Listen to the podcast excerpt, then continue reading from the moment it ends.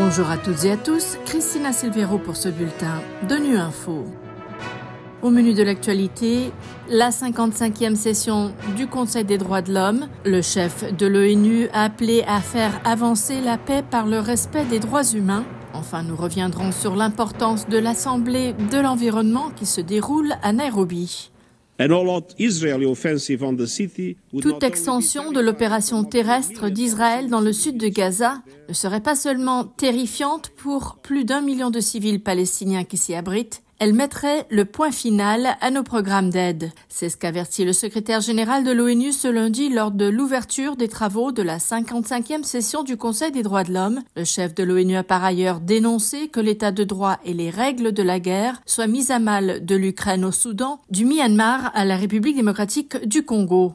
Antonio Guterres a souligné que les droits humains sont fondamentaux pour avoir un monde en paix.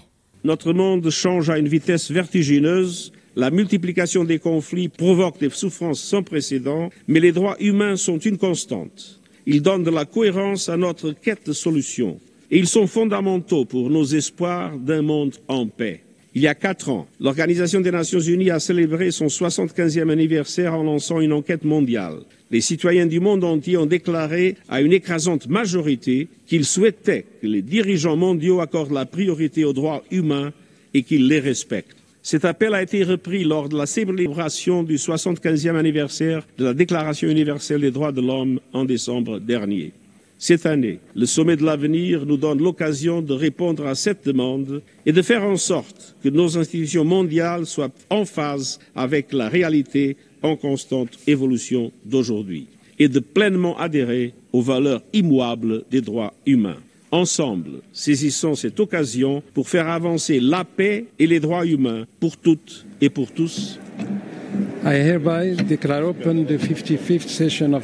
la 55e session du Conseil des droits de l'homme, qui a donc ouvert ses portes aujourd'hui, doit se tenir jusqu'au 5 avril. Il s'agit de la session la plus longue jamais. Pour en savoir plus sur ses travaux, on écoute son président, le représentant permanent du Maroc auprès de l'ONU à Genève, Omar Zniber. Ce sera une session la plus longue jamais ayant existé dans l'histoire du Conseil. Elle aura examiné d'abord un dialogue de haut niveau et bien sûr les mises à jour du haut commissaire, l'interaction avec les rapporteurs spéciaux, les procédures spéciales qui vont présenter le rapport et l'examen des décisions. Le plus important, sincèrement, c'est de faire en sorte que le Conseil puisse euh, rester focalisé sur son mandat principal, la promotion et la garantie des droits de l'homme de par le monde. Le Conseil est impacté par des tensions qui proviennent euh, malheureusement de certaines confrontations géopolitiques tout le monde est au courant de cela, mais nous avons la responsabilité de nous focaliser sur ce que nous devrions faire nous-mêmes en tant que Conseil. C'est-à-dire, il y a des efforts qui sont déployés au plan international pour essayer de solutionner ces conflits, mais nous, au niveau du Conseil des droits de l'homme, nous devons y contribuer à notre manière, de façon à nous préoccuper de leur dimension humanitaire et de l'impact sur la jouissance des droits humains.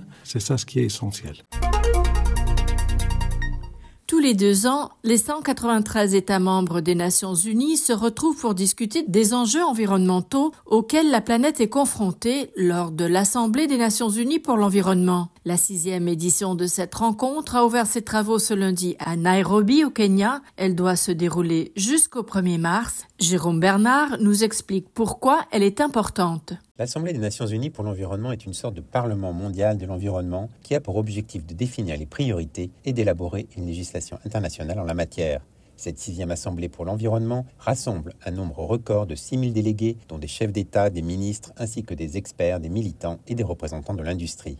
Créée en 2012, l'Assemblée représente une nouvelle ère du multilatéralisme. Depuis sa création, les questions environnementales se voient accorder le même niveau d'importance que des préoccupations mondiales telles que la paix, la sécurité et la santé. Au fil des ans, l'Assemblée a approuvé d'importantes résolutions sur la lutte contre le trafic illégal d'espèces sauvages, la protection de l'environnement dans les zones de conflit armé et la mobilité urbaine durable. À la session 2022, des négociations ont été entamées en vue de créer le premier instrument international juridiquement contraignant visant à mettre fin à la pollution Le thème central de l'Assemblée cette année sera les accords multilatéraux sur l'environnement et la manière dont ils peuvent aider à surmonter la triple crise planétaire du chaos climatique, de la perte de biodiversité et de la pollution. Voilà, fin de ce bulletin de Nu Info. Merci de votre fidélité. À bientôt.